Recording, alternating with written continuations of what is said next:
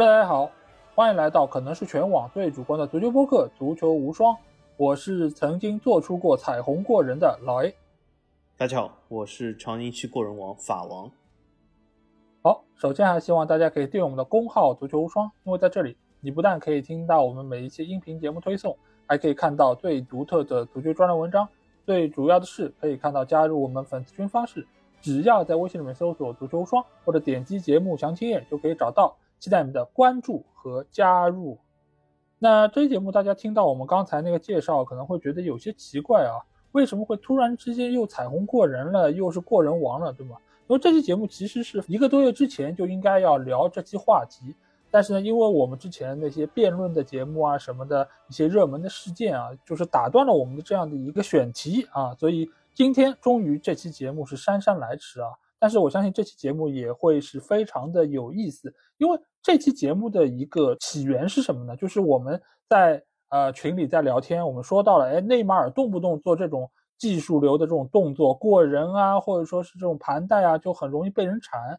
那这个时候呢，法王就问了一句说，为什么内马尔这么容易被人缠？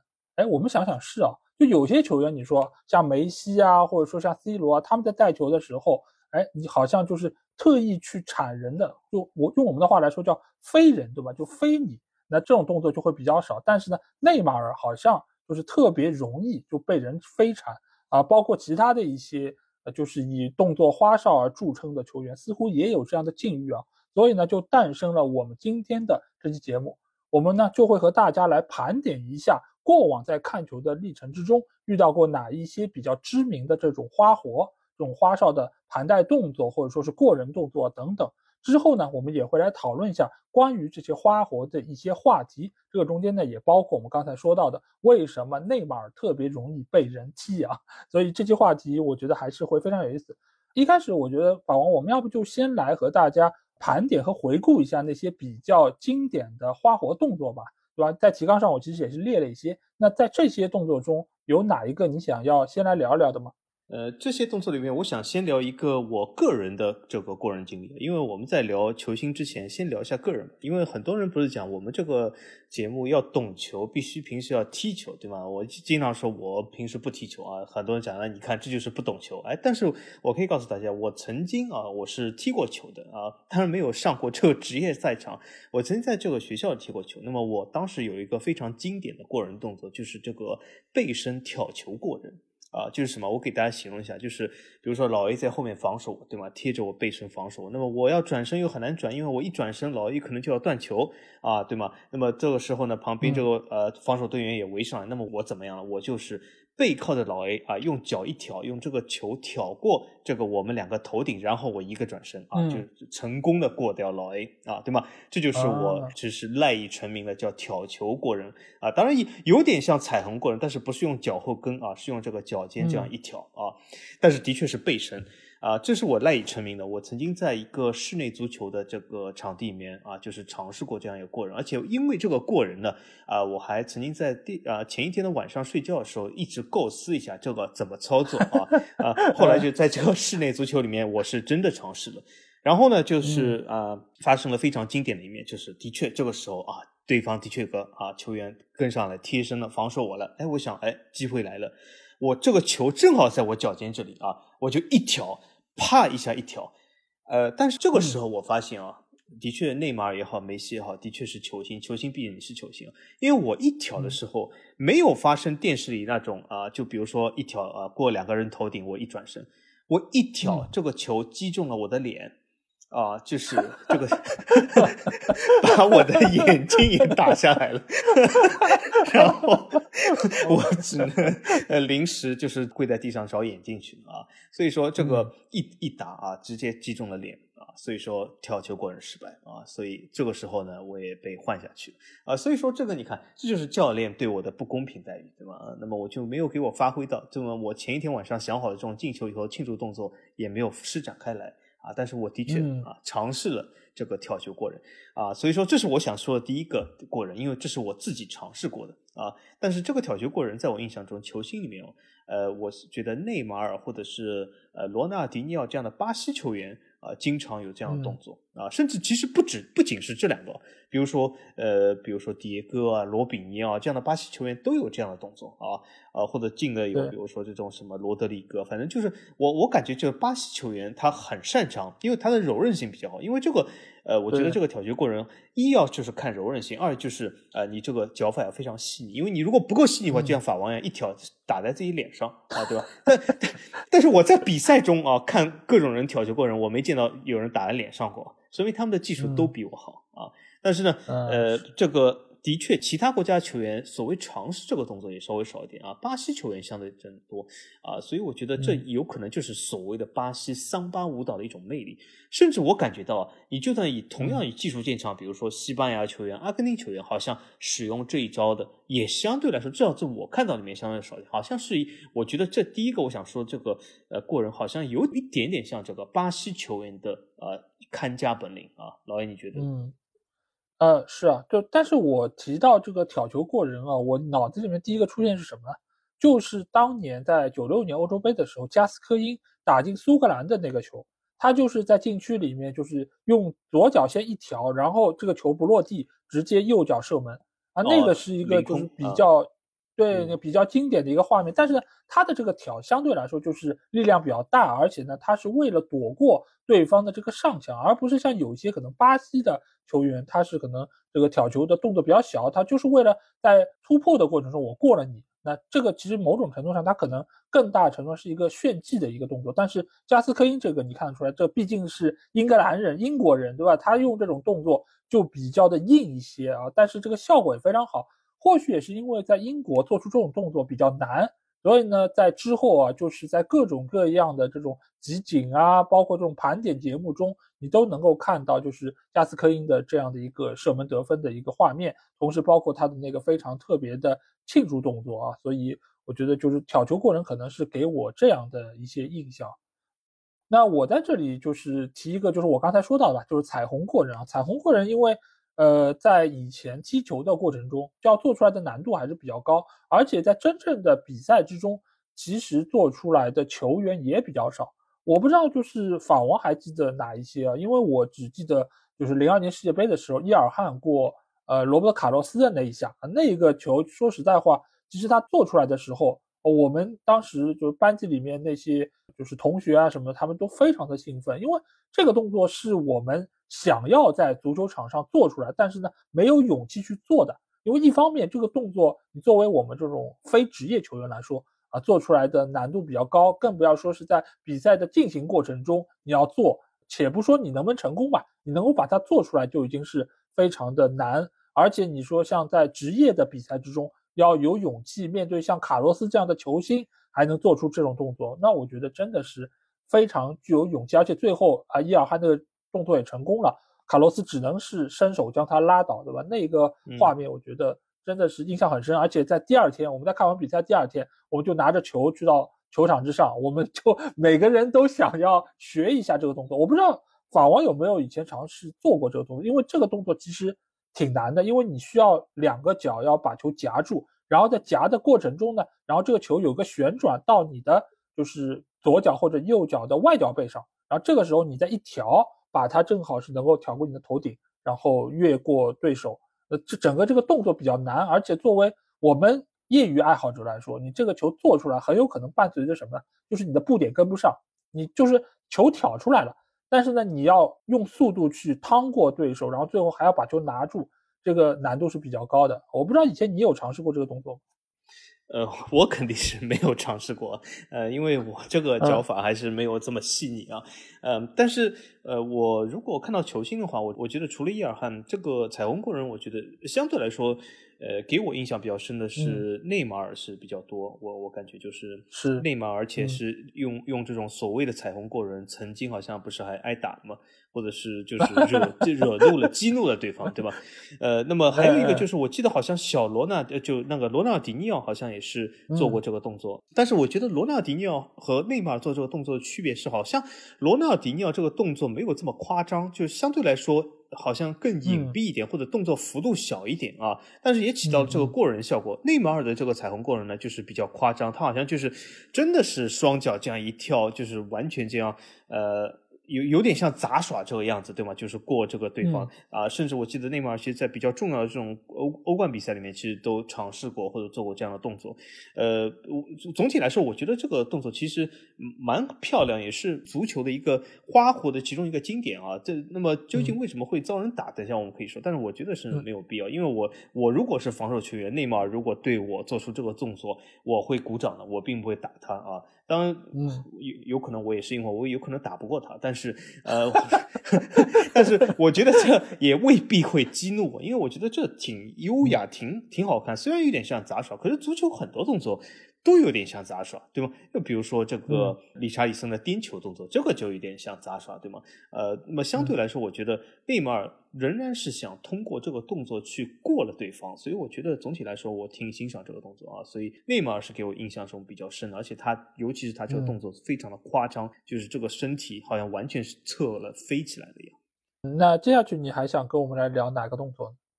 啊，接下去我想说两个动作，呃，我觉得这两个动作有点关联啊，呃，一个就是这个所谓的钟摆过人，还有一个就是这个克鲁伊夫转身，这两个动作其实都是靠这个身体这样子迷惑对手，对吗？就是靠身体的往一侧，其实呢，啊，这个身体是要从另一侧啊来欺骗对手，或者是过了对手。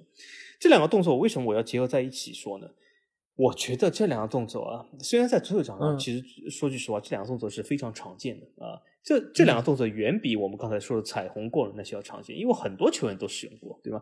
呃，尤其是呃这种边锋球员，对吧？因为克鲁伊夫转身，对吧？经常是我们看到一个边路球员杀到底线，大家以为他要传中了，他往往内一扣，其实他是要内切了，对吗？这种是非常多的啊。那么这种所谓的中摆过人也是，就是边路球员有的时候他要。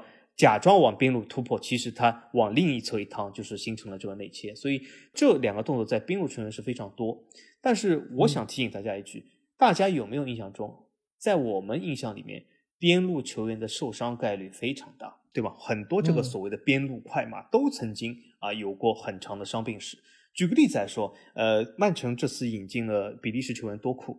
当时引进的时候，我就在我们群里说，我觉得这个多库这个球员是个好球员，只要他不受伤，因为他之前在雷 恩的时候，就是基本呃三分之二的时间都在养伤，呃，就他上场的时候挺厉害的，但是他经常性的受伤。但是我们会想一下，为什么像多库这样的球员，或者呃像登贝莱这样球员，他有的时候受伤会比较多一点，就是因为我通过这两个动作，大家可以细品一下这两个动作，或者用慢镜头看一下，我觉得这种动作对膝盖的这个负担是蛮高的。啊，你突然之间在高速的时候，突然之间转身，或者突然之间改变这个重心，就对膝盖的承受力，我觉得很大。所以这两个动作，我想说原因就是，我就算不做啊，我在现实中也做不到啊，我也不会。但是就算我不做，我在看电视的时候，我都感觉我膝盖疼了啊。这个时候我都要 伸一下脚摸一下啊，真的，这个膝盖真的很疼啊。这样，尤其是这个特鲁伊夫转身，啪一下一扣，这个真的是对膝盖的冲击力非常大。对吧？呃，C 罗以前也特别喜欢这样，对吧？因为他以前也是边路球员出出身。但是我们会发现，后来 C 罗啊打到中路以后，就很少有这样动作。他也是保护了自己，使自己的职业生涯更长了。因为如果长时间做这种动作，我相信肯定是伤病非常多的啊。所以这两个动作，我觉得呃非常的耐看，非常的好看啊。而且在实际的比赛中，我觉得效果要比彩虹过人、挑球过人更好。但是呢，觉得对球员的伤害是蛮大的。呃，这里我想点一个曾经以这个动作让我叹为观止的一个球员啊，这个球员哎，我们会发现他也是伤病不断。但我不想说克鲁伊夫转身，因为这种克鲁伊夫转身，我觉得在每场比赛中基本都在看到啊啊，而且这也是很多人在游戏中非常喜欢的使用的一个动作，因为这样通过左右的晃来晃去嘛，对吧？能够起到传中作用。我今天想讲一个，就是靠中摆过人，甚至靠中摆过人成名的一个球员，他也由于这样的动作，一整个职业生涯都是与伤病在做斗争。他就是在阿根廷的比赛中一鸣惊人的欧文。欧文，呃，对吗？在世界杯那场比赛，我记得好像防守他是阿亚拉，对吗？对吧？就是一个这样的中摆过人，就是重心的一个变化，晃过了阿亚拉，形成了突破。这个时候，你看，当时我们都说，哦，欧文好厉害啊，追风少年，对吗？风都追不上他。哦哦，追风好像是他追风哦，不是风追不上他，就对，你看他都能追上风，对吗？好厉害啊！你看，然后一个转身过人，形成单刀，然后怎么怎么样，非常而且阳阳光帅气。但是后来我们发现他经常受伤，经常性的受伤，对吧？后来对辗转反侧，呃，去了纽卡斯尔，又去了曼联，所以。呃，一个作为一个利物浦球员，对吗？这也是蛮奇怪的经历啊。他而且是从利物浦去了皇马这样的巅峰下来啊，所以说也是有点唏嘘。但是我挺喜欢这个球员啊。我我以前小时候的时候一直挺喜欢欧文，当时就是这个欧文福勒这个呃时代，我其实挺喜欢欧文的。呃，但是他的确也是啊，就是过人挺多的，而且经常是通过速度变向这种所谓的伤膝盖的动作啊。所以说，呃，欧文这个。钟摆过人给我留下非常深的印象。对，因为刚才访王说到这两个动作，其实它怎么形成突破的呢？很重要的一点就是欺骗对手的重心。那怎么能够让对手的这个重心被你欺骗？你首先你自己得要做出一个比较夸张的这个变相的动作来麻痹对手。那在这个情况下，你再突然转身，那这个时候对手由于重心。过去之后，在短时间之内过不来，那你不就形成突破了吗？但是在这个情况下，你要知道，就是你膝盖所承受的这个力是远比你原本的这个就是体重的这个重量要更重的。就像我们呃，如果是看赛车的朋友应该知道，对吧？赛车的运动员坐在车里面，他一般来说都会有几个 G 的这种重力的这个压力施加在你的身上。其实对于足球运动员也是这样，尤其是在膝盖这个位置，因为它是决定了你的这个变向，包括你在短时间之内。啊，你有一个力来施加在上面，那自然就很容易造成他的这种受伤。包括像刚才法王说到多库，包括像比如说一些以过人而著称的球员，登贝莱也好，圣马克西曼也好，或者说是特拉奥雷也好，这种球员其实你会发现伤病真的很多，而且有一些伤病是刚好没过多久他又伤了。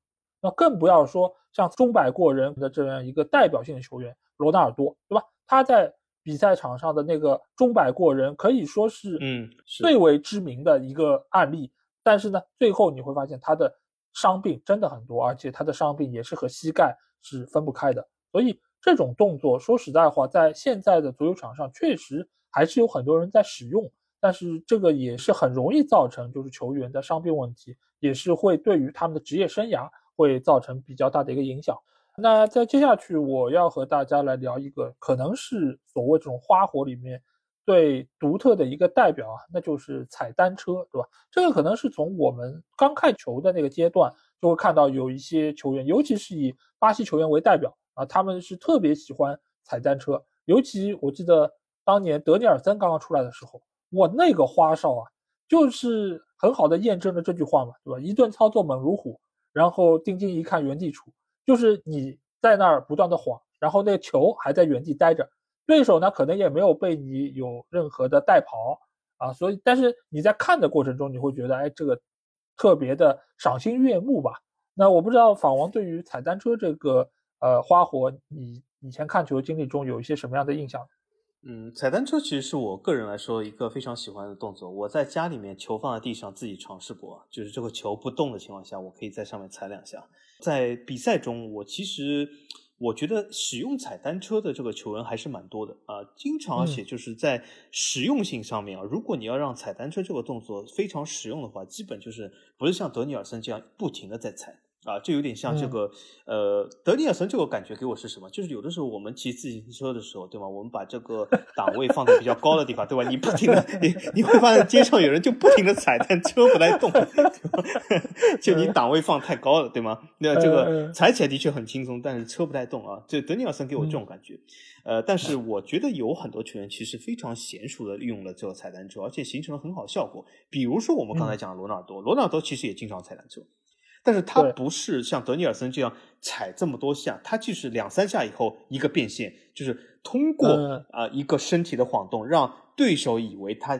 第二下或者第三下还是要踩的时候，他其实真的一趟球出去了啊！所以说这个时候他就是啊，通过这个变线就是趟过了对方这个后卫。所以说踩单车这个，其实我觉得最关键就是在出其不意那一下，就是别人不知道你下一下继续要踩还是继续啊会这个真的趟球啊。所以在这个时候其实会形成一个啊时间差，那么半秒钟的时间差形成了一个突破啊。这样的踩单车，我甚至发现很多锋线球员在拿到球的时候都这样会踩一踩。啊，然后就是这样形成一个射门。有的时候甚至是是形成了一种习惯，就是说，并不是说对方这个球员真的是向你贴身，但有的时候就是拿到这个球啊，踩两下以后，在一个。比如说加速或者是一击射门会比较帅一点。有的时候，因为我发现，呃，踢足球其实帅也是非常重要。所以说，从这个角度来说，其实呃，踩单车的球员使用度是非常的高。当然，像德尼尔森这么夸张的踩单车，那不是很多。而且他这样夸张的，其实也没有办法形成突破，因为他或许忘记了这个踩单车的关键的最后的这个所谓的目的是什么？目的就是要把对手过了，而而他好像目的就真的是踩单车。呃，但是这里我想提一个球员，他这个踩单车最后还成功了，但是他踩的这个单车。幅度非常的大，因为我们会发现罗纳尔多也好，德尼尔森也好，他这个幅度非常小。其实你看他的身体不是那么摆动了，对吗？他的两个脚啪啪啪啪，就像两个小短腿一样，就是这样一直在摆。但是有一个球员，他的踩单车让我震撼到了，而且还入选了该年进球的十大进球集锦。就他通过踩的时候上升，像钟摆一样，又是不停的摇摆，最后，嗯啊，踩到底没有地方踩的时候，他来了一记射门。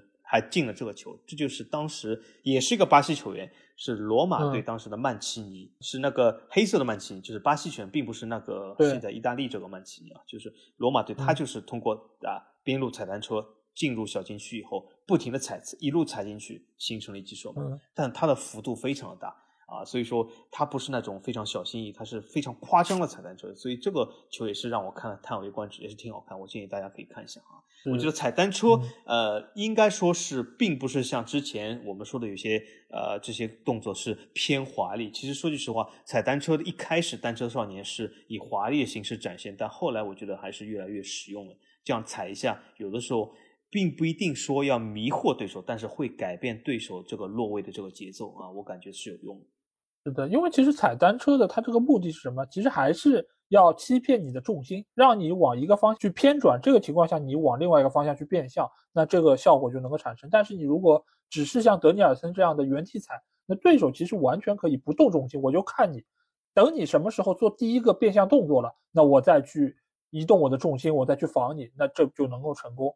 像刚才法王说到这个曼奇尼的这个踩单车，确实是这个中间。比较知名的一个代表，因为首先它速率很快，而且这个中间它是分了两步，对吧？先是踩了两下，踩的中间，然后停了一小下之后再踩，再踩之后它呃形成了一个略微的变向，闪开了个空当，然后内脚射门是直接进球了啊！所以这个踩单车我觉得是结合了速度又结合了技巧等各方面，可能是这方面比较知名的一个成功的杰作。下一个我们要聊到的动作也是一个非常有名的，而且这个动作我相信。呃，广大玩游戏的，对吧？无论是以前的实况啊，还是非法，都是把这个动作就加入到了游戏之中。你摁一些组合键，你就可以做出来。那个就是马赛回旋啊，这个马赛回旋也是属于齐达内的一个非常标志性的动作。那这个动作，呃，我不知道法王你以前在看球的过程中有哪些就是印象，尤其是齐达内，对吧？而且这个又是和法国的一个知名的城市联系在一起，你觉得这个名字好听吗？我觉得这名字不好听，因为齐达内他的确是马赛人啊，但他是阿尔及利亚裔，我觉得这可以叫阿尔及利亚的回旋或者阿尔及利亚黑脚回旋啊，对吧？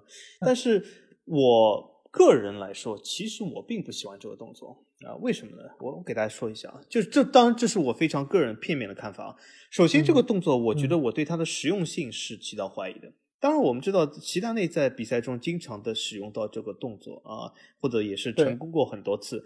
但是，我想问一下大家，在你的印象中，哪个球员是除了齐达内以外，哪个球员经常用这个动作，或者是哪个球员经常能够以这个动作而成功的？我感觉非常少。因为这个动作，我感觉是本身是稍微有点华而不实，它的成功率相对来说比较低的。而且齐达内经常他能够为什么做这个动作？我们会发现齐达内他作为一个古典前腰，现在足球中已经没有古典前腰这个位置，就是没有一个这样的开阔地再给你在那里回旋回来回去啊。那么从现代足球角度来说，没有这么多的奢侈性。那么这个动作本身它的速率也比较低，而且这个动作讲究的就是有一个队员来防守你，没有任何球员来协防，对吧？但是现代足球里面，如果你一个球星要能够做出马赛回旋来，我觉得夹击是非常有可能的啊，这个时候就很难回旋。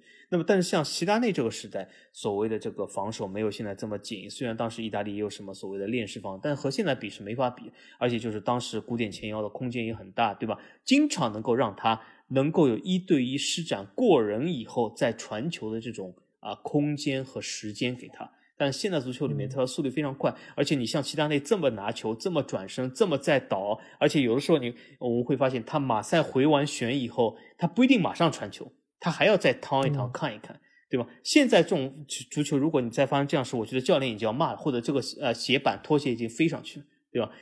所以说他稍显有点华而不实，不太适合现在足球的节奏啊。那么还有一个我想说就是什么，他这个马赛回旋。它真正的起到了这个过人的作用，也只是在那一时刻，在一个很短时间内，它形成了一个背身的这样一个突破。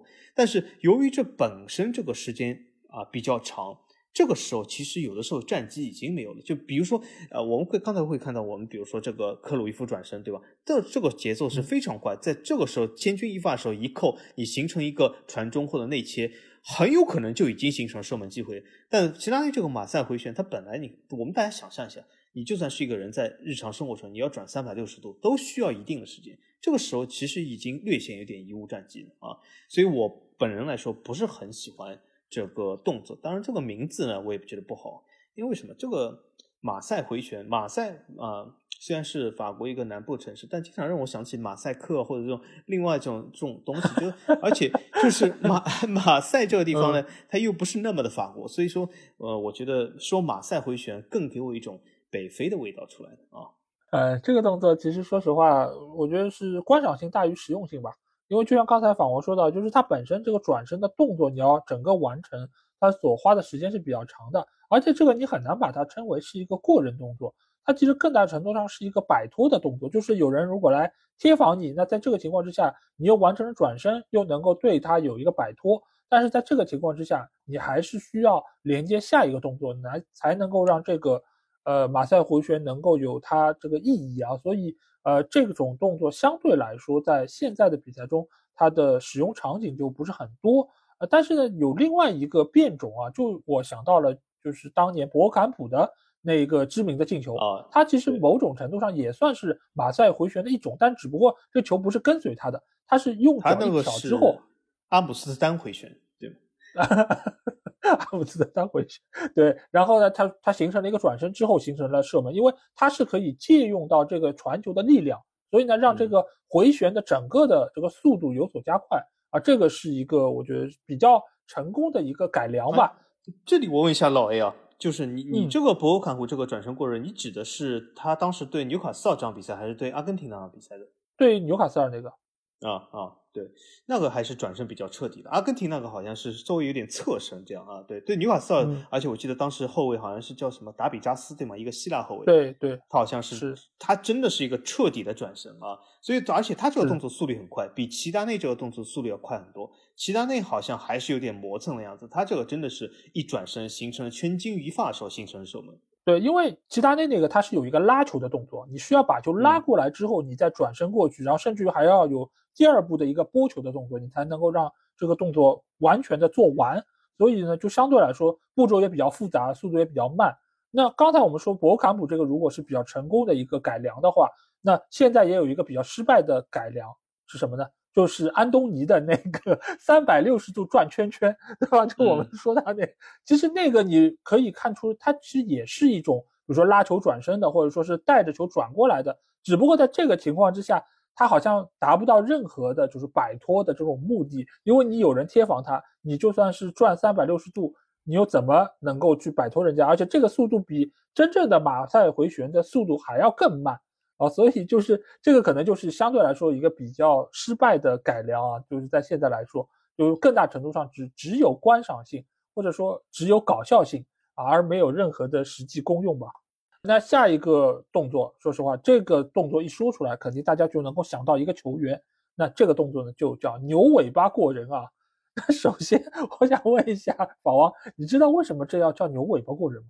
是不是我猜想啊？是不是就是嗯，这个牛在现实生活中，这个尾巴经常晃来晃去，然后经常就是好像牛这个尾巴能够侧面这样一晃，就很多动物它的尾巴未必能这样侧面一晃，就是牛的尾巴能够侧面一晃，就像有有点像这个球员的这个脚这样子啊，从侧面一拨这样的感觉，是不是？所以叫牛尾巴。我猜想，因为呃很多动物都有尾巴，但是像牛尾巴这么飘逸的，好像也不是很多。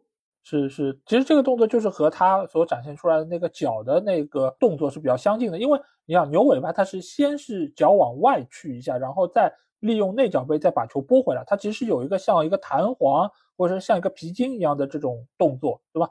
但是它看上去呢，就有点像牛尾巴在甩的那种形象的一个样子，所以呢，久而久之就被称为叫牛尾巴过人。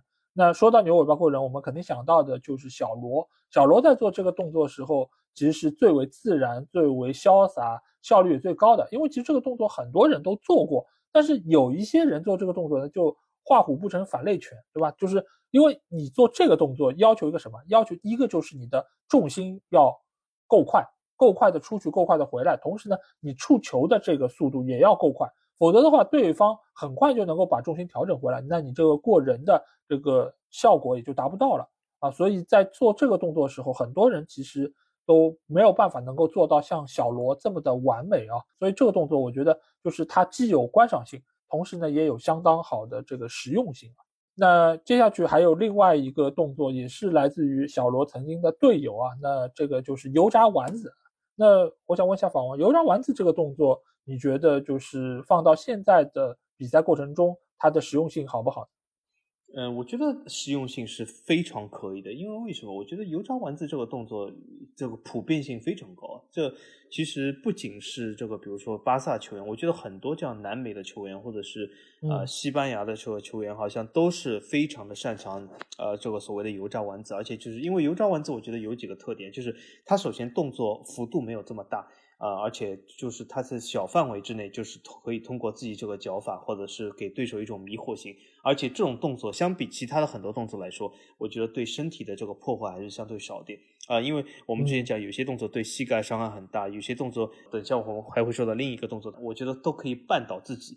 但是呃，或者是齐达内这个呃马赛回旋，其实也是靠身体的这个应该说大腿的这个幅度其实是很大，要靠这个拉球。但这个油炸丸子其实。呃，当然大腿是使用到一点，基本就在两个小腿间，对吧？这个球在两边敲来敲去，有点像这个篮球里面的这个啊双手这个互换这个运球，就是啊有点像，对吗？所以我觉得这个动作不仅是实用性大，而且相对来说对身体的破坏性小，所以说是一个非常普遍的这个动作。而且由于它的幅度比较小，它能够在一些比较小的狭窄的空间中进行，比如说在底线、在边路，对吧？因为有些动作它非常的庞大。啊，比如说，呃，马赛回旋，你在底线这样做，就很容易把这个球回到场外去，对吧？所以这里我想说，刚才老爷说安东尼这个动作不实用，但是我觉得安东尼这个动作还是蛮贴近边线的，他仍然能够转来转去，不不就是失去对这个球的控制，我觉得还是可以的啊。所以这个油炸丸子，我觉得它而且实际的效果也是有的，但是，呃，说句实话，它对这个过人的效果，或者是对对手迷惑性，应该没有这种单车啊，或者是这种啊所谓的中摆过人那么大。啊，但是同样的时候，他也是可以对啊对手有一些稍微的迷惑，因为有的时候对手在这个时候他经常会形成一个铲球或者是一个抢球的动作，但油炸蚊子有的时候是通过这样的千钧一发，反而可以把这个球啊带过这个球员啊，而且我记得这个动作应该是梅西其实是非常使用多的啊，他在很多这个比赛中都使用了这个动作，而且我们会发现梅西的过人啊，他说句实话和一些。经常受伤的这个球员，我觉得还有一个非常大的区别，就是什么？就是很多经常受伤的球员，他的过人动作非常的大，幅度很大，看上去很优美或者是很夸张。但是梅西有的时候动作，他基本是在很小的或者是很狭窄这个范围内，或者是通过一个很小幅度来完成的。就比如说他当时摆脱了这个德国那个后卫，对吗？呃，博阿滕那一下，对吗？其实动作也是很隐蔽啊，也是动作很小。对吧？还有他的这个油炸丸子，梅西是经常做。就整体来说，动作是非常小的，但它能够起到一些效果。或许也是啊，由于这样的一个踢球习惯，使得梅西总体来说，在他职业生涯中伤病还是非常少的。对，因为油炸丸子之所以在现在还是会被使用，因为它是其实可以结合一个你的提速，就你在拿球这一瞬间，你就能够完成，就是拿球然后启动，依靠爆发力去过掉对手防守队员，所以。这个动作你放到现在的整个比赛的节奏中，其实还是比较合适的。而且就像刚才法王说到，就是它的这个面积，其实也就是它的宽度，并不是特别的大，所以呢，使得你在一个狭小的空间之内，你也是仍然可以做出这样的动作啊。所以我觉得油炸丸子确实是非常的实用的一个动作。啊，同时就是刚才你说到，就是梅西的一些过人动作，你知不知道？就是梅西的一些招牌的过人动作，其实它是有个名字的。这个名字我也是这次查资料的时候才知道啊，它的一个名字叫马修斯沉肩。哎，我不知道你以前有没有听过这个讲法？对，没有，没有听过。为什么叫马修斯沉肩呢？就是最早做这个动作的人呢，他的名字叫马修斯，他是一个比较早的足球运动员。而梅西做这个动作，其实就是模仿马修斯的这样一个动作。为什么叫沉肩呢？就是他在过人的时候，你会发现他有一个肩膀是沉下去的，就是让自自己的身体就是有一个斜下来的动作。这样的话，就是通过自己重心的晃动，直接就能够把球趟过去。而这个动作呢，它的主要的一个做法是什么？就是用你的内脚背，先是趟两下球，往你的身体的内侧趟两下，然后之后呢，再突然有一个往外的一个变向。你看梅西的很多过人动作都是这样的，就是拿球就是轻轻的捅两下，捅两下之后再往外一个变向，变向的过程中他的右肩，你看它是往下沉的，对吧？这样的情况之下，就是能够让你的整个这个动作就是能够以一个最快的速度能够出去。这样的话，对手就是突然之间你有一个变向，他来不及去反应。所以梅西的很多动作，无论是左脚的还是右脚的，我刚才说的是右脚的，如果是左脚的话，他就是左肩会下沉下去。那这样的话就是能够完成这样的一个。过人，你会发现梅西的很多过人都是这样方式，而且这种方式呢，第一速度很快，第二也不花哨，就很简练实用，就能够让你完成你所要达到这个目的。所以就是这个是现在来说，可能他的名字还叫马修斯沉肩，但是很多人都会说这是梅西沉肩啊，已经是把这个名字已经都让他给继承了啊，这个就是这样的一个动作。嗯，被你这么一说，我觉得好像是有点这个感觉啊。啊！但是我以前呃觉得是梅西是有点驼驼背的感觉啊，原来是是马修斯成肩，不是驼背。本来我觉得就是梅西有点像，比如说大英驼星凯恩啊，或者是意大利驼星贝洛蒂啊，对吗？当然没有贝洛蒂这么驼，就是呃有点这样驼背的感觉，对吗？呃，那么既然驼背啊是叫马修斯成肩，那以后我也告诉别人，对吧？我用法王有点驼背，别人说，哎，你怎么背有点驼？我说我这叫马修斯成肩，你懂不懂？没有，我觉得你完全可以说这是法王惩戒啊！啊，对，也可以。对，好，那最后我们要聊到的一个花哨的踢球方式啊，那就是插花脚。这个我相信法王应该也是经常能够在比赛中看到，包括一些传中，包括有一些射门，其实都是以插花脚的形式来做出来的。那你对这个动作有一些什么样的印象？这个动作给我最大印象就是这个动作，我感觉很容易绊倒自己啊。呃，但是好像呃，足球运动员做起来还是可以的啊，对吗？他有的时候是通过这样的一个传中动作迷惑了对方封堵的后卫啊，或者是通过这样一个射门动作让守门员的重心有点变化。但是这个动作我感觉好像难度也是挺大的，因为我倒觉得不是说啊，我担心他们像我如果做这动作会自己绊到自己摔在地上。呃，我倒是觉得这样的动作它的精度、它的准度怎么控制？因为它是通过脚的从另一侧就是。怎么说呢？怎么形容这个？就是脚从另一个脚的背后去这样去踢这个动作。这个时候，我觉得这个精度是相对来说比较难控制的啊。呃，那么从呃，尤其是这个传中的角度来说啊，这样的精度比较难控制，因为射门它的门框还是很大啊，对吧？有的时候有的人完全是射偏了，但是很多人觉得啊，这是一个好球，射了这么刁钻，对吧？但有的时候他就是踢呲了啊。但是呃，这个传中来说，这样很容易传了失误啊。但是我觉得这个迷惑性还是很大，因为。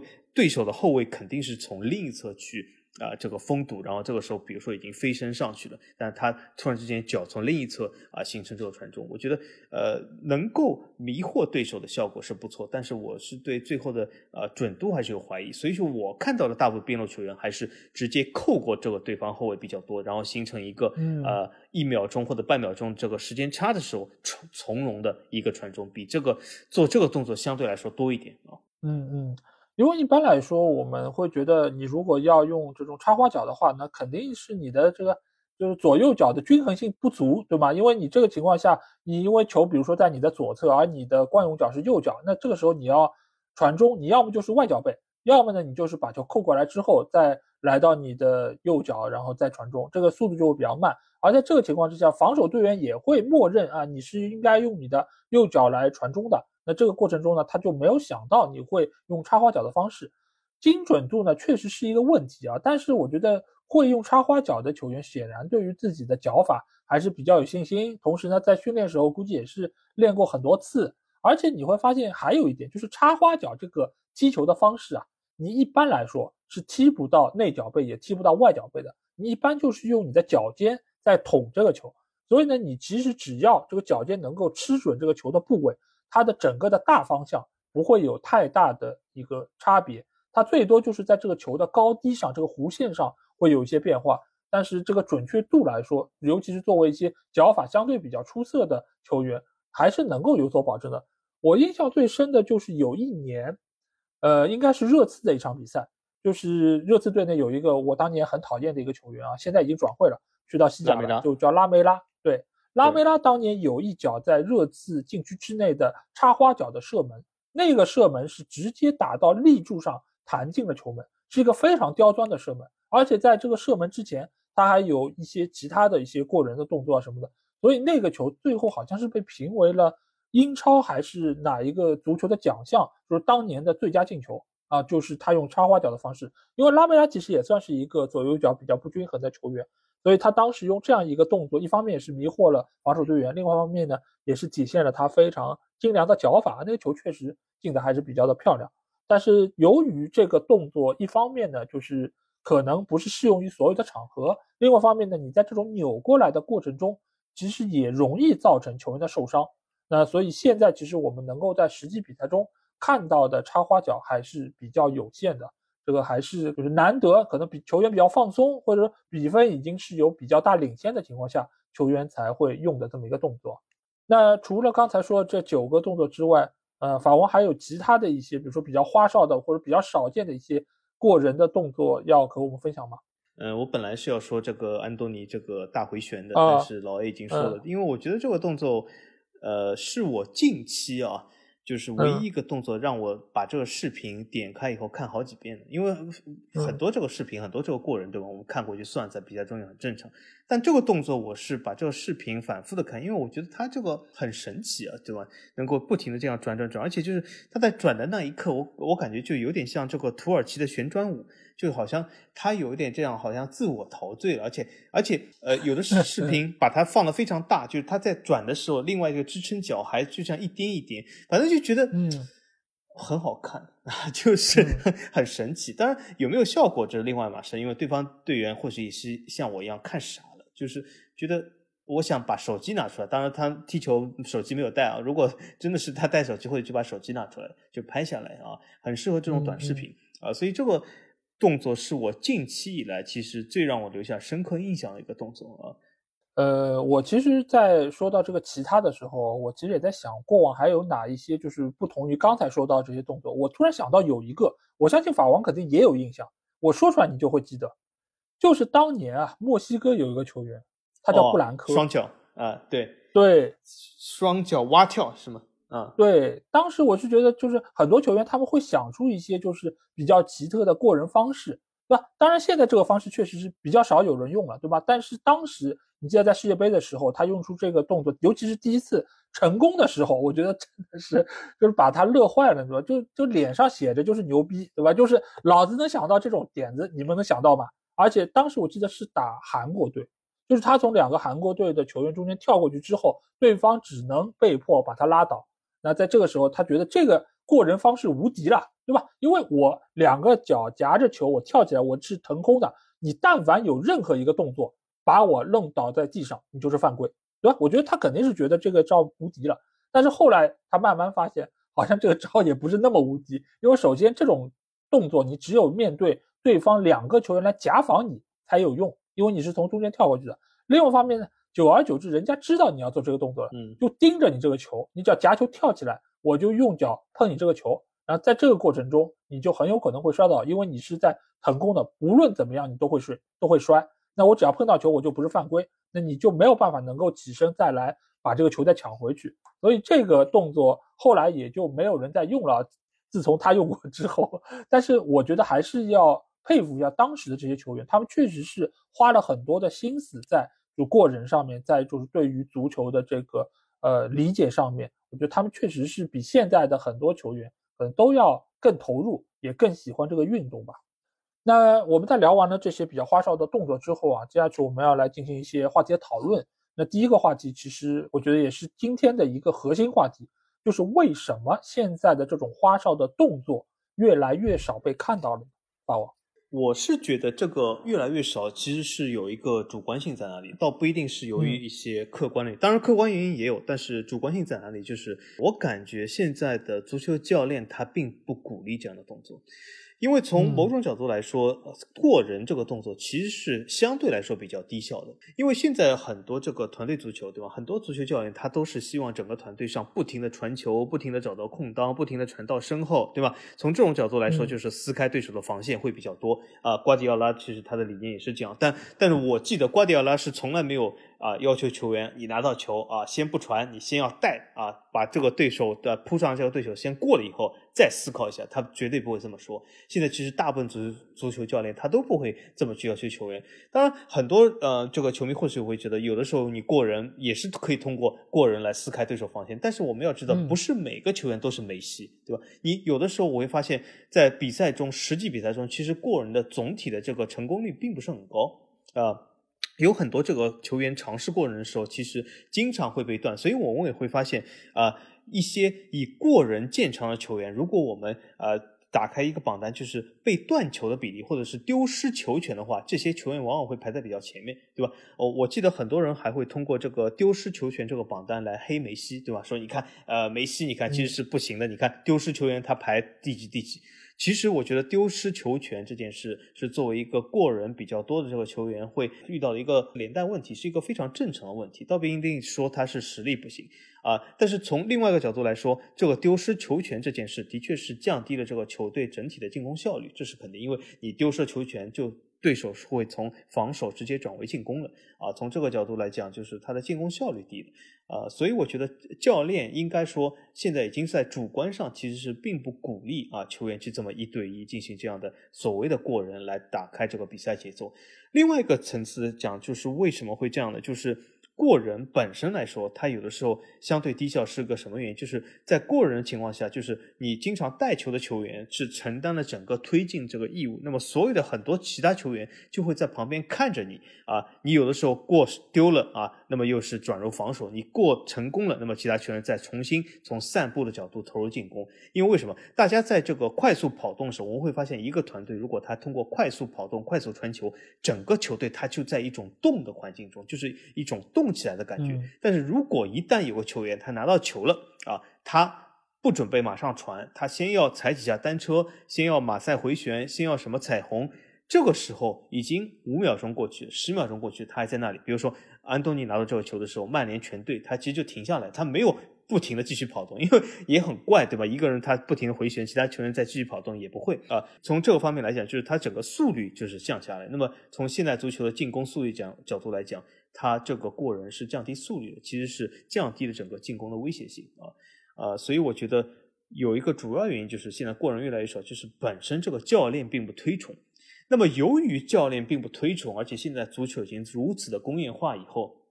那么各级教练如果都是有这样的理念的话，那么从青少年开始做所谓的这个过人，或者是进入这个职业梯队以后，这个所谓的过人比例就会少。那么有一些球员他就会少的去练到这些东西。那么这些技能并不纯熟的话，那么啊整体来说，他来到职业赛赛场或者是成年队的职业赛场，他使用这个技能也会相对来说少一点。所以说。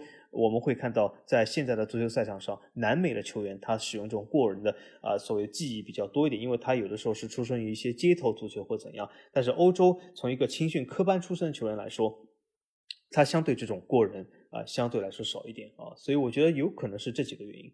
因为我们也知道，就是用这种花式的这种动作，它有两个后果嘛，一个就是速度慢了，另外一个就是失误率提高了。那这个其实都是现代的足球教练所无法容忍的。因为整个体系都在以一个高速的方式来运转，到你这儿，哎，降速了，那我的这个进攻体系怎么打？那所以这个首先就会被枪毙掉。另外一方面，你如果因为你的过人，你没有办法能够保证每一次都能够成功过去，那这个方式本身就是风险比较高的，而且对方是能够就地打反击的，那也就是相当于是中断了自己的一次进攻不算，还送给了对手一次进攻。所以这种方式放到现在的足球体系中，显然是很难被接受的。但是你也会发现，现在也并不是说不接受过人这个方式。比如说，你像瓜迪奥拉，现在引入多库，为了什么？不也是为了能够过人吗？只是他摒弃了这种比较低效的、比较慢速的这种花哨过人，而是把更多的简练的动作融入到过人方式中，用爆发力，或者说是能够用最快的速度，你脚下更快的频率去过掉对手，或者说来穿裆，或者说来变相等等这种方式来代替。而作为教练来说，他要的是什么？他要的就是出成绩。而你在场上踢得好看、踢得花哨，对他来说没有任何的加成。毕竟足球运动不是体操，对吧？没有人去打分。所以呢，在这个情况之下，相比于我要获得比赛胜利来说，这种花哨动作那就不太容易被主教练有更多的接受。那自然现在可能用的人也越来越少，从青训上这一点也被遏制了。所以为什么安东尼的出现成为了各种球迷嘲讽的对象？很重要一点就是他本身就是踢街头足球的，他就是从贫民窟出来的，他从小踢球的方式就是这种样子的。那所以呢，他慢慢的。啊，凭借他可能不花哨的动作，也能够从这个巴西的足球出来，然后去到欧洲足球，能够打出一些成绩。那同时呢，他还能够保有他就是踢街街头足球的这么一些花哨的动作啊。所以现在来说，能够历经千难万险，留下像安东尼这样的种子啊，本来也是非常难的一件事儿啊。所以我觉得不应该在那儿嘲讽他吧，我觉得反而应该更多的鼓励这样的一些动作，或者说一些创意。这样的话，可能啊，在现在的就是足球之中，还能够有一些不同的花样能够被大家看到。那另外一个话题，也就是我们这一期节目出现的一个原因啊，就是为什么在场上做这些花哨动作容易被人踢，甚至于被人报复呢？大王。嗯，我是这么觉得。我觉得，呃，所谓的报复的这个呃比例相对来说还是相对来说少的啊。我倒觉得是有几个现实中的原因，他啊这种所谓的花哨动作比较容易被踢。首先就是由于他的动作十分的花哨啊，急剧的迷惑了对手。所以对手在抢球的同时，他也会在被迷惑情况下出错脚。这个时候就是啊，没有踢到球，踢到这个球员的身体，那么等于说是造成了一个相对来说犯规啊，也就是被踢到了。那么，所以这个本身，我觉得防守球员他未必真的是要去报复或者怎样，他就是在他也在被迷惑的情况下，他。出脚去抢这个球的时候踢到对方身体啊，这是一个非常多发的现象。还有一个是什么？就是由于这个啊这个动作相当的花哨啊，或者是这个动作的目的就是要趟过这个防守球员。那么有的时候他的动作也是成功的，防守球员被趟过。那这个时候防守球员他需要做出一个什么反应呢？就是一个就是他目送他趟过啊，等于是过了你啊。进入了禁区，或者是啊进入了边线可以传中了。还有一个什么，就是职业球员比较多，如果在禁区之外的话，啊他会反身，比如说把你踢到你身体，或者是尽量的去铲一下啊，破坏你这个进攻啊，或者从背后破坏这个进攻的节奏啊。从这个角度来说，等于说是。啊，他又踢到这个所谓的过人球员的这个身体，那么造成一个犯规啊。但是这个情况下，我仍然觉得就是这不是一种报复的想法，这只是就是说他在防守的时候啊形成了这种所谓的，不是我们经常会讲叫球过人不过嘛，就是我虽然被你过了，但是你人啊不能过去，你这个球被你趟过去了，但你人在转身的时候，虽然我已经失去这个身位，但是我仍然从背后进行一个犯规，进行一个踢人动作啊，呃，因此来说，我觉得这也不算是报复。当然了，第三种情况就是他的确啊，有的时候啊会形成一种所谓的恼羞成怒了啊，就是在比赛中，我们大家都知道对吗？啊，运动比赛是一个啊挥发荷尔蒙的这个场所啊，有的时候呃脑子会发热一点，对吗？在对手比如说经常性的能够把你过掉，或者是有一些非常 优美的体态，对吗？把你过掉的时候，有的时候会有些球员啊会产生一种。啊，比较呃不爽的这种想法啊，这种想法其实我可以告诉大家很普遍啊，因为为什么？我发现有些球迷都会有这种想法啊。举我举一个非常贴切的例子给大家听啊，就是在这个中韩大战的时候啊，我们之前很多这个啊舆论，我会我会看到很多是啊，韩国队这个实力非常厉害，孙兴民、李刚仁对吗？这个过人如麻，非常厉害啊。我们中国队这个呃技术不如他，踢不过他。这个时候我们会发现啊，比赛还没开始，有些球迷已经带入了，已经恼羞成怒了。他们会经常说三个字，就是说那有什么？我们上身体。什么叫上身体？就是要踢人了，对吧？就是要犯规了，要踢人了。这个时候就是。也代表一些球员在场上这种所谓的心态，就是他们觉得好像我经常性的被你以技术压倒，那么我就要来所谓打引号这个上身体的，上身体，那么就是一些犯规动作啊。所以我觉得这是一个比较花哨球员的动作，比较容易引起啊对手犯规或者是对方踢人的啊一些主要原因。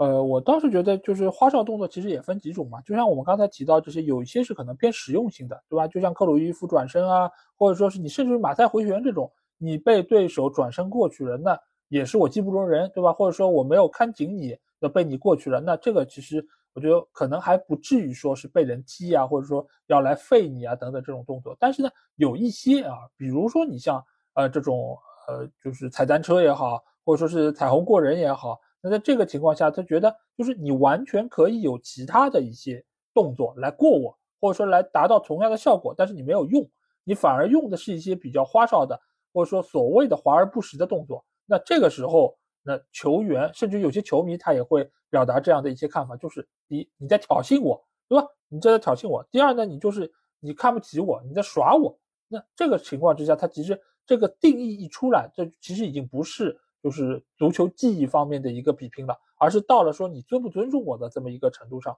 那这个情况之下，那尤其是比如说在这一场比赛中，我被你过了一次、两次、三次，到最后我甚至自己也分不清楚，我到底是我的实力不如你呢，还是说我就是已经没有办法容忍你的这些动作，所以最后他们可能就会用一些比较粗野的动作来把你铲下去，甚至不一定要铲下去，我就让你尝到这个厉害。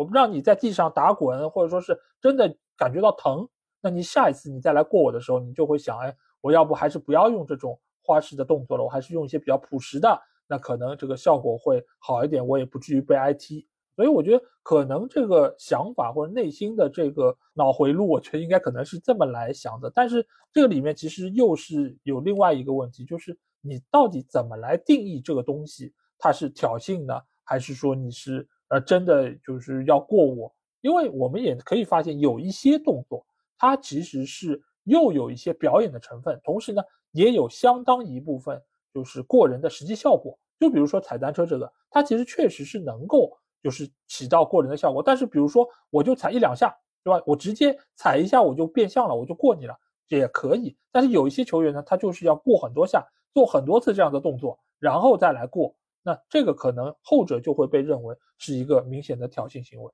那宝王，你觉得在这方面还有没有哪一些就是呃明确的分界来呃定义，就是哪些算挑衅，哪一些算就是花哨表演？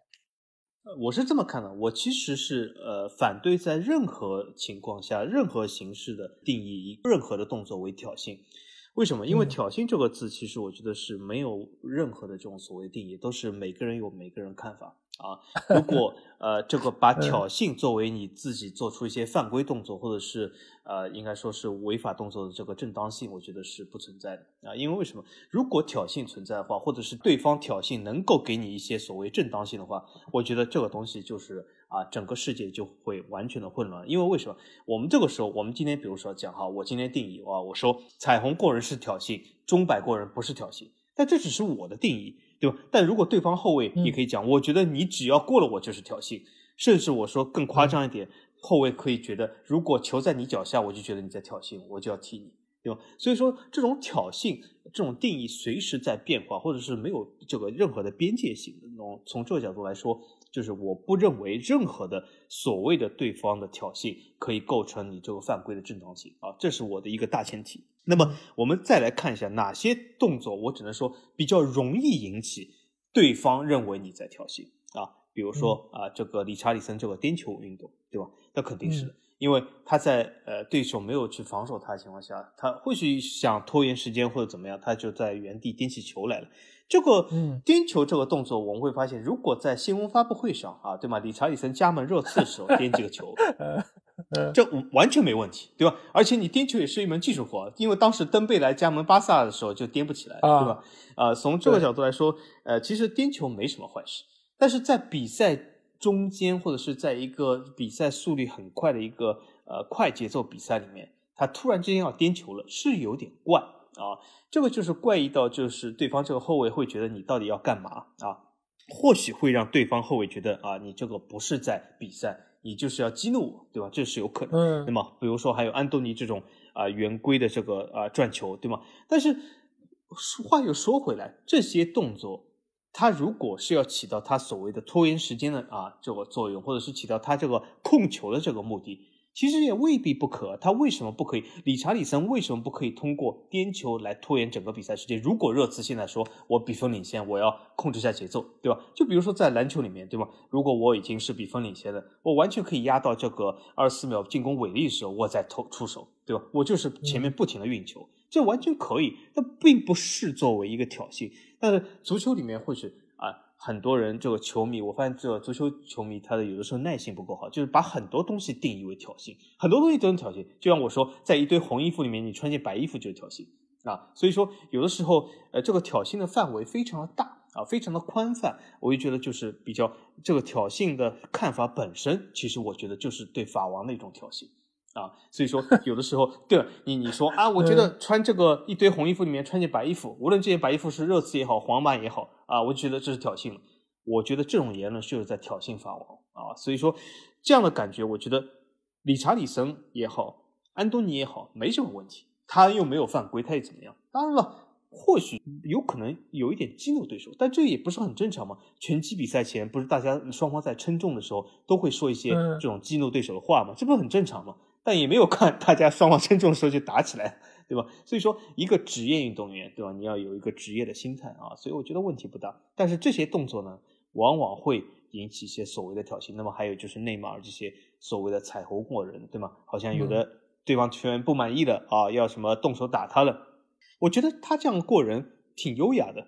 虽然的确在现实生活中，他降低了巴黎圣日耳曼的进攻节奏、进攻效率，对巴黎巴黎未必是件好事。但是既然未必是件好事，对方防守队员为什么要怒呢？他大可观看他这个动作啊，或者他在他彩虹过人的时候，他后退一步不就好了吗？因为一过这个球还在他脚下，对吧？所以说没有必要啊为此而怒啊。所以我觉得足球还是更多的要去找到一些能够娱乐到观众的东西，因为从我这个观众来说，从我本人来说。我非常的乐于见到这些动作啊，虽然这些动作有的时候会略微的降低比赛速率，但是就像刚才老爷说，有的时候我们偶尔在阵地战的时候看到有些球员能够敢于做这这种动作，我觉得也可以，对吧？我并不是那么啊不能接受啊。其实在这里我就想到了我当年最早第一次看到 C 罗踢球的时候，当时和大家现在看到 C 罗其实还不完全一样啊。如果你们早年看过他比较年轻时候的比赛，你会知道他是一个单车少年。他是非常喜欢踩单车，而且他的单车和德尼尔森完全不一样，他是属于那种速度非常快，而且踩完之后就是会过人的。而且当年他在刚来到曼联那个阶段，他其实会有一些很独特的花活，那些花活你是过往在英超联赛中很少能够看到的。但是当时我就是被他的这种创意也好，或者说这种击球的风格，我就是吸引。我当时就觉得，哦，这样的球员真的是很独特。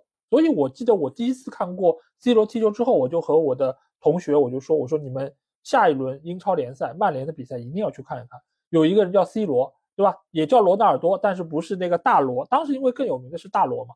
那我说不是大罗，但是他是另外一个罗纳尔多，你们一定要去看一看。这个人日后一定会成为球星。我当时是这么说的，因为我觉得他这种踢球的方式太独特了啊！我也是每一场比赛都会守在电视机前。结果当时他。呃，替补上场时间很有限，但是每一次只要他上场，他就会敢于过人，他很勇敢，而且他做出来的动作速率很快，而且又是别人想不到的。而且你要知道，当年就是英超的那些球队，比如说他第一次面对的那个博尔顿队，其实是一个技术比较粗糙的球队，他们怎么会看到过像他这种的过人方式呢？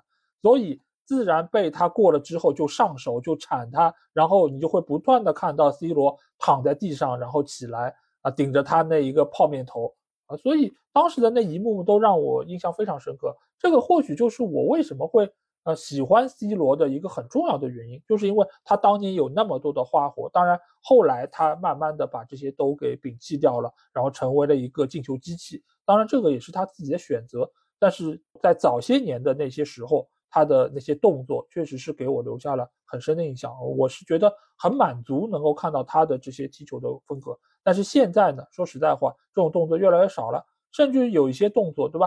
就是像理查里森的颠球，或者说有一些球员的海狮顶球，或者说像有一些球员，他们是用膝盖在那边颠，不断的往前跑，那这种球都很有可能被他的对手来放铲，然后来破坏。那这个其实我觉得，只能说他的这种动作在现在的主流的足球范围里面是比较少被使用的。但是我相信，如果是用的人越来越多，啊，那可能也就见怪不怪了。你颠你就颠呗，那你也是在浪费时间。那我上去的话，我也可以用其他的方式来把你打断，对吧？我未必需要铲球，因为铲球有可能会吃牌儿。那我可能就是用身体把你挤出边线，或者说是把你击倒，把球权拿过来。如果你真的是上身体的话，也有可能在英超的环境里面并不会得牌，甚至不会被判犯规。那这个又未尝不可啊。但是在现在的这个语境之下，我觉得很多人都已经是认定了。在足球场上做出这种非必要的动作，就是要挨踢的啊！甚至于以前我们还记得有一些球，对吧？你已经把门将晃过了，但是呢，你不好好的把球送进球门，放在球门线上，用头把它顶进去，这种动作到后面也会说引起打架斗殴的这么一种情况。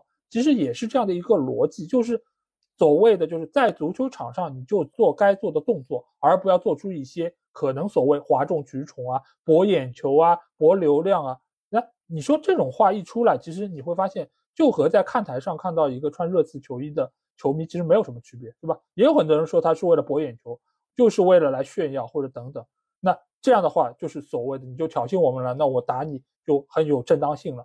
但是其实，在这件事情上，我觉得就没有什么不可以啊，规则又没有拒绝他，对吧？也没有说这种动作做出来你就给牌。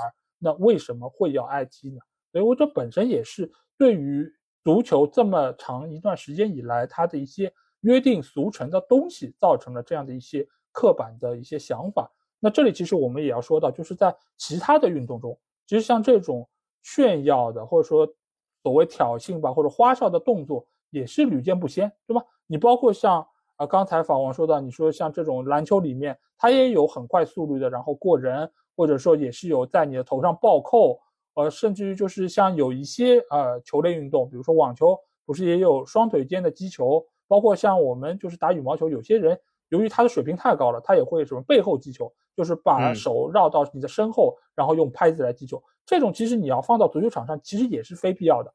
就是你好好击个球不行吗？对，对吧？你你完全也可以说我正手反手我接都可以。那我你为什么要这么玩呢？那你是不是在挑衅呢？那我是不是能够？冲过这个网，我过来打你呢，但是并没有这种事情出现，对不对？那为什么在其他运动中会比较少呢？宝宝，呃，我觉得这个问题很有意思啊。我觉得这个问题的根源在哪里呢？就是足球相比于一些其他运动，我觉得它对这个仇恨的宣传比例还是非常大的。就是足球本身，它就是在宣扬一种仇恨，啊，因此在这个场上，就是好像是显得双方有点剑拔弩张，就是好像你有一些啊所谓的好像非必要的动作，我就被视作一种所谓的挑衅啊，好像就是你在挑衅，我要打你，也就是很多人说的，我不打死已经是我素质高了啊。那么为什么其他运动没有？因为其他运动它有。有的啊，它的原因不同。它有的，比如说，它是啊，更多的是宣扬一种娱乐或者是一场秀。比如说啊，篮球来说，对吧？你一个非常夸张的扣篮动作，对吧？这个镜头会不停的给从各个角度来给这个镜头啊，看你这个啊扣篮怎么夸张，而且是入选了啊什么一周十佳进球啊这样的东西。但是我会发现，呃。安东尼这个三百多次转球，他没有入选一周足球最佳什么镜头，对吗？没有，呃，因为他被视作一种好像不好的东西，对吧？那么还有一种情况，比如说老 A 讲的这种网球的什么胯下击球啊，什么也很多，这是由于什么？这也是就是由于双方这个球员并没有一种恨，没有一种恨在，他就很难觉得这种所谓的侮辱性，其实也会是由于恨而存在啊。那么我举个非常简单的例子来说，比如说你看。你和一个美女去打网球，对吗？你你非常喜欢她呃，如果这个美女不停的用胯下击球来打，你会觉得 哇，你竟然侮辱我，我要打死你！有这样人吗？没有，对吧？那很多这个呃另一方的这个选手，或者觉得你美女是不是你在暗示我干什么？你为什么老是要胯下击球，对吧？或者你和一个美女打篮球，她每一次都要骑在你头上扣篮，对吧？我觉得你肯定会觉得，哎，你为什么老这样？你很难说啊，你竟然骑在我脸上扣篮，我要打你，没有这样的，因为为什么？就是你和这个美女在打篮球的时候。你没有这种恨，你没有这种恨，你自然不会觉得她这种动作是在侮辱你，是在挑衅你，对吧？你反而觉得这是或者是一种暗示，是一种好事呃。那为什么足球会总是觉得这是一种侮辱性呢？对吧？他为什么没有觉得这是一种好事，或者是一种暗示呢？或者是一种什么呃，安东尼哥喜欢和你在一起呢？没有这样的感觉，就是足球它本身就是一直在宣扬这种呃比较强大的这种仇恨感。啊，因此很多球员他本身就带了一种恨，那么很多球迷也是，对吧？所以他见不得有人穿了件白的衣服，啊，因为他本身这个恨已经在了啊。他不管这件白衣服其实背后印的是孙兴民也好，是王兴民也好，只要你穿白了啊，我就觉得你就不行，对吧？所以说从这个角度来说，足球。我也一直说，它成也是啊，由于仇恨的宣传啊，积累了很多球迷。一开始，但他现在受制受限，也是有一种仇恨宣传，我觉得有点过多了啊，反而就是让很多人不能欣赏一种很好的这种娱乐性。我觉得你刚才那个例子不太对啊，方王，就是我觉得主要问题不是出在这个运动本身，而是出在有没有美女上面。你如果有一个美女跟我一直来颠球，我也会觉得。挺开心的，没有冒犯，对不对？啊，就没有要打他。对，我觉得问题不在这儿啊。但是我觉得，就是对于这个事情本身的这个分析，我觉得是有道理的。因为，呃，在足球方面，它其实从一开始，它所要传达的这个信息就是一种对立的情绪。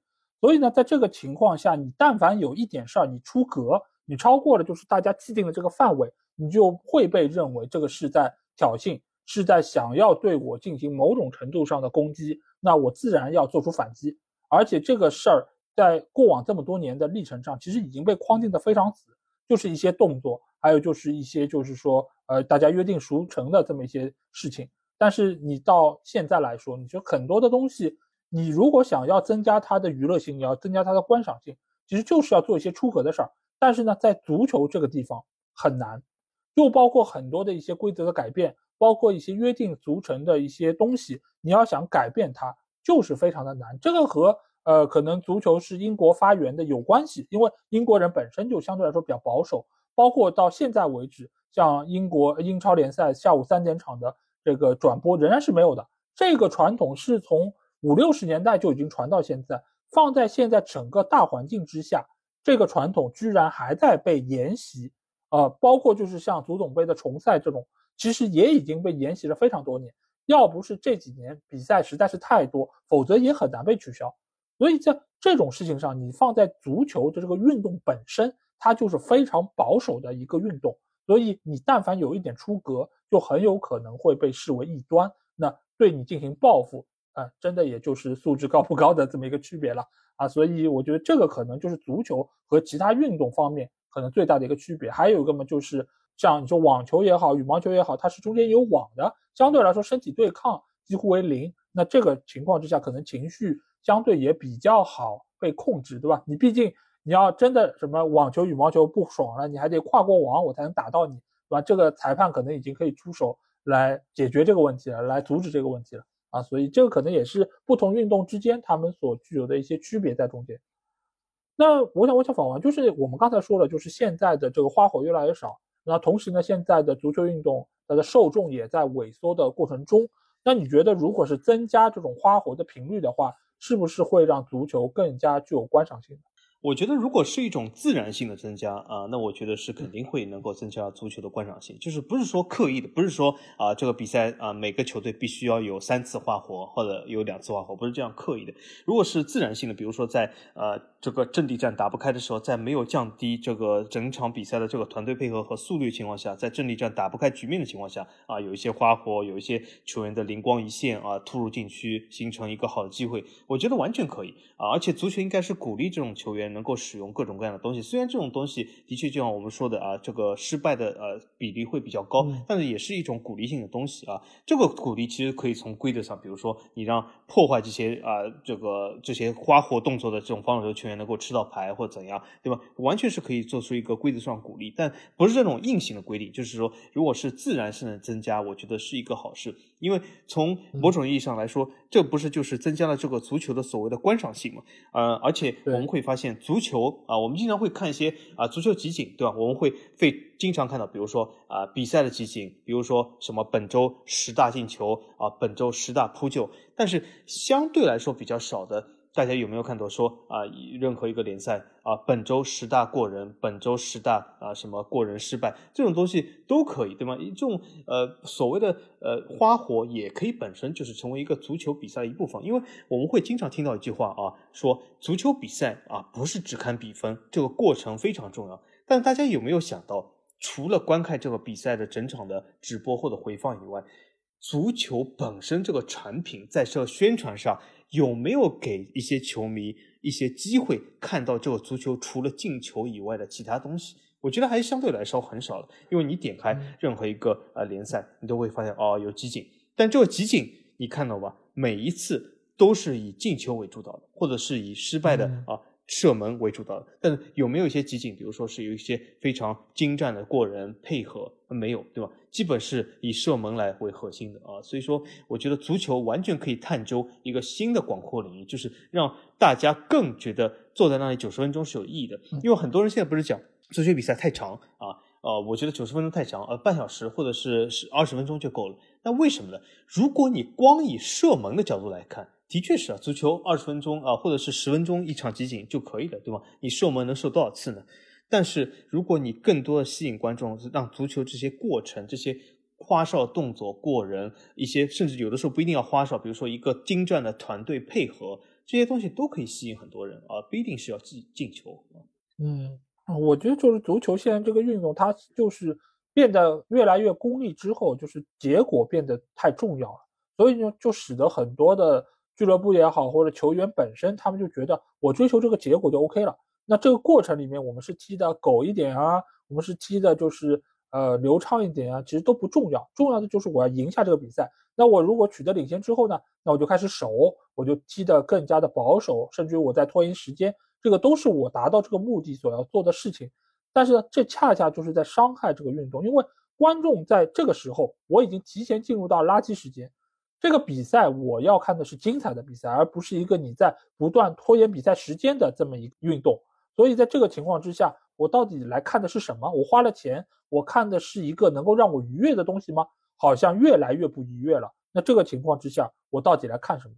那这个时候你慢慢的就什么？就是如果这个比赛不好看了，那我就只能看哦，我比赛赢了，赢了之后我好像感觉也没有那么过瘾啊。那我就去嘲讽一下对手了。那这个时候我的心理上得到满足了，那可能我觉得，哎，这个票钱我花的值了，或者说我支持这个球队我值了。那慢慢慢慢，他的这个对立性，他的这个所谓仇恨也就慢慢滋生了。那这个运动也就走到了现在这样一个程度。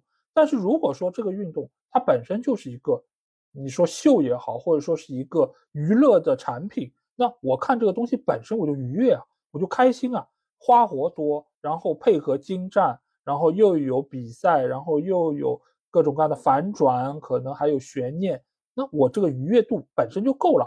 那我在这个情况之下，我有什么必要再去嘲讽对手呢？因为对手也是奉献这样一场盛宴的一部分啊。那我去嘲讽他，那对手如果打得差了，我这个愉悦感不也在降低吗？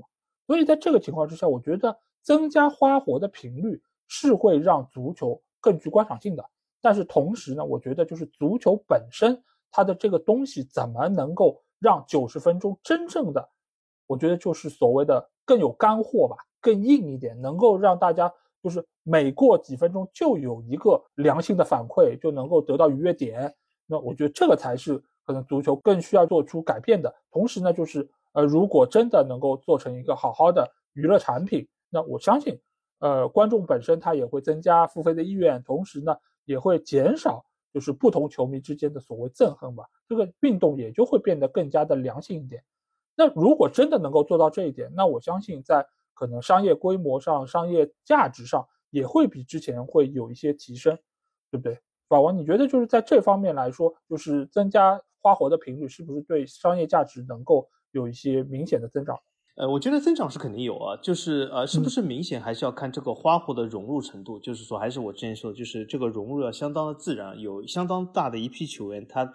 发自本能的、发自自己技能的，他就是能够展现这个花活，而不是就强行规定他们这么干啊。所以说，从这种角度来说，他这个足球就是更具娱乐，就像刚才老 A 说的。因为我会发现，现在有很多这个球迷，我有都有一个共同点是什么？就是我这个直播比赛不看啊，甚至我也不看回放，就是什么？就是我早上起来或者是晚上啊睡觉前看一下今天的比分。啊，看一下这个几几个进球就可以了。很多球迷其实都这样啊。我们会发现这种什么绿的、红的这种 A P P 上，对吧？都是看一下比分啊，看一下下面评论怎么样。但是很多人会讲啊，你这种因为现在足球球迷啊，他的第一反应就会说啊，这种人他是伪球迷，他不是真球迷，不懂球。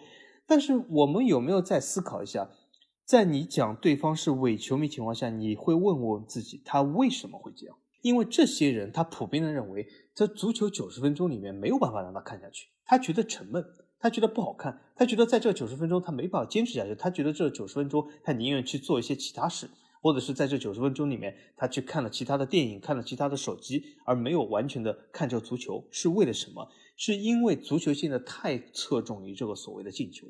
啊，也就是说，呃，任何的这种，甚至现在很多这种规则都讲啊，我们这个足球要吸引更多观众，要改革，要进更多球。其实我感觉足球的问题根本不是在于进多少球，或者是是不是进更多球，而是让整个这个过程变得好看啊。就像我们看一个电影，当然我知道有少部分人啊，但是不是会很多人他会看一个电影的时候啊，电影一开场我直接啊这个拉到最后看最后十分钟哦，擎天柱赢了，哇，原来是这样，哎哎呦很好啊。大部分人 对吗，都会看整个擎天柱赢了这个过程，对吧？而不是说啊，最后擎天柱赢了，霸天虎输了啊，这就是看非常愉悦。但是足球运动啊，很多人他最愉悦的就是一下把这拉到最后，一看，哦哟，擎天柱赢了，哎呀，我又可以去这个评论区骂霸天虎了，这是他得到愉悦。但是从这种角度来说，就像刚才老爷说的一件事，就是什么？他们就越来越少的去订阅足球这个比赛。转播费就越来越低，因为转播是给别人看整个场次的，不是给别人看个比分的。因为比分你在任何网站上都可以搜个比分啊，所以这样就说明了整个足球它这个转播是会在萎缩的啊，因为观众越来越少的想去看整个过程，而只是看一个结果啊。这个看结果这件事，而且我发现在很多国家都有，不一定是啊中国地区啊，就是很多国家人其实都不约而同的在认为。足球这个九十分钟里面有很多时间乏善可陈啊，所以说现在有几个好的现象，比如说现在英超比较注重这个所谓的啊这个有效比赛时间，对吧？因为有些联赛它的有效比赛时间真的是非常短啊，虽然是号称九十分钟要占用你九十分钟时间，可它真的比的时候只有五十分钟，只有四十分钟，的确不够愉悦啊，是个问题啊。所以说增加一些演员的这种花啊，不是演员啊，听上去有点像这个赌狗就。增加一些球员的这种花哨的动作，对吧？增加一些吸引观众的东西，增加一些让观众能够叹为观止，呃，能够把这些东西放在短视频上不停传阅的这种精美的动作，呃，比如说当时呃马赛回旋也好，当时这个小罗的动作也好，对吧？让大家津津乐道好多年的这种东西啊，是一个很好的点。其实我觉得。对啊，而且我就想到了最近，因为英超的转播在本土不是又续了一个新的四年嘛？呃，尽管他们说是这个总的金额是创下了新高，但是我们要知道，它其实比赛场次是增加了非常多。所以你如果是折算到每场比赛的转播金额的话，其实是在下降的。英超况且如此，其他几个联赛转播费是更加低，而且就是受关注程度也是在不断降低的过程里。其实刚才法王也说到了一点，就是说这个有效比赛时间。其实有效比赛时间只是一个最最基本的概念，因为你只要这个球在场上，你就是有效比赛时间。但是你在场上你怎么踢，你的攻防转换速度如何，你是以怎么样的心态、怎样的一个方式去踢，其实这个才是决定它愉悦度的。就是你这个球一直在场上九十分钟，但是不断的在倒脚，这样的比赛好看吗？这样的比赛不好看。但是问题是在于你没有办法去规范，就是说我怎么让你提升比赛的质量？这个当然联赛方面他可以说提升进球，因为这是一个比较好制定的 KPI，对吧？就是你进球多，那我回头一看，哎呦，场均进球确实提高了，两点几变成三点几了，确实进球是多了。但是进球多真的代表好看吗？其实也不是啊。你像有些东西，你比如说到禁区之内，啪摔倒了，嗯，然后发现哎，好像是有一些些。啊，有一些碰撞，那我判个点球，那点球就是一个球啊，一个球之后，你的场均进球不就提升了吗？但是这个真的代表比赛好看吗？因为有些东西你其实是看得见，有些东西你是看不见的，有些看不见的东西才是真正下功夫的东西，才是真正决定这个东西结果的东西，而不是说我是光从 KPI 来考量进多少球、多少助攻等等。所以这个东西，我觉得现在放到足球这个运动之中。尤其是在制定规则、制定政策的这些部门，我觉得这个才是真正的他们应该要想办法去改善这个运动本身的。因为现在的运动、现在的娱乐项目实在是太多了，你足球没有办法带给我愉悦，我就可以去其他地方看愉悦，对吧？我看变形金刚，我如果不想看变形金刚，我也可以去看里面 Megan Fox，对吧？我就看一个女的，然后我就是看几分钟也可以。那我如果这个我都不愿意，那我完全可以去看短视频，我去刷，我去看小姐姐跳舞都可以。那这样的话，久而久之，你足球的这个受众，你的规模就会慢慢的变少，那你的这个收入自然也就变少。英超已经算是各个联赛中节奏最快、最好看、最具悬念的一个联赛了，但是也是这样的一个情况，那只能代表整个足球它的萎缩的一个趋势，远比我们想象的要更加严重。现在英超它只能怎么样？它只能寄希望于海外的版权能够卖出更多的钱，这样的话呢，能够 cover 他们之前的这个付出啊等等。但是海外的这个市场，你毕竟不具备本土性，你的这个和球队的纽带这个捆绑关系也不是那么紧密。那你如果但凡娱乐性不够，不好看了，那放弃你也是分分钟的事情。啊，所以我觉得，就足球这个运动本身，在联系到我们今天说的这些花哨的动作等等，其实这个中间是一脉相承的。以前的足球，我们说，哎，有这么多花哨动作，我们也说，不同的球队、不同的国家队，它有不同的性格，他就感觉就像不同的一个人一样站在你面前，有的人刚毅，有的人细腻，对吧？有的人直接。但是现在呢，所有的球队都是一个样子，包括连球员都是一个样子。以前我们有那么多耳熟能详球员，他们都有不同的个性。他有不同的踢法，但是现在呢，都变得一样了，只是可能皮肤不一样，身高不一样，力量不一样，但是他们所有的拿球方式，从小的这种培养的这种体系都是一模一样的，造成了现在的足球真的只有两个字：无聊，对吗？因为不丰富了，你也不给予它这种丰富的土壤，那只能说你看到的都是一模一样的这种战术体系。所以现在来说，为什么有越来越多的所谓教练，你被拎到了这个台前，是因为教练，你只有搞出一点新的战术，你才能够让足球看上去好像还有那么一点新东西。但是说实在话，就教练的这点战术啊什么的，其实也都是在几十年前就已经被用过的，只不过现在呢，用一批更强的球员来实现这一点而已。但是其实它本质上来说也没有新东西了。所以现在足球，我觉得已经是到了一个非常重要的一个节点。就是如果在这个情况之下再不做出改变，让有更多的球迷能够被足球比赛牢牢的抓住的话，那我觉得可能到十年之后，足球的这个规模，它的整个体量，不要说是什么世界第一运动啊或者第几运动，我觉得它整个的这个影响力都会比现在来说有很大的一个衰退。到那个时候，什么死敌不死敌，打不打的，这已经是成为了一个笑话，就因为。你连看的人可能都没有那么多了。对的，刚才老 A 这个肺腑之言很有道理啊，但是可惜的是，现在这个足协他正忙于怎么让沙特去办下一届这个世界杯，对吗？他没有想那么多，他要管的就是怎么让沙特没有竞争对手，继续不停的办下去啊。所以说，他们的这个想法和老 A 想法其实已经是分道扬镳了啊。说实话。好吧，那我相信大家就是在听了我们这期节目之后啊，尤其是说到那些啊大家耳熟能详、能够勾起自己很多美好回忆的一些花哨动作，肯定也有很多的话想要说。那欢迎大家能够积极在评论区留言啊，如果你们想要和我们直接交流呢，也可以来加我们的群，在微信上就可以找到加群的具体方式。那欢迎大家能够积极的参与和加入。那这期节目就到这儿，我们下一期的足球无双节目再见吧，大家拜拜，大家再见。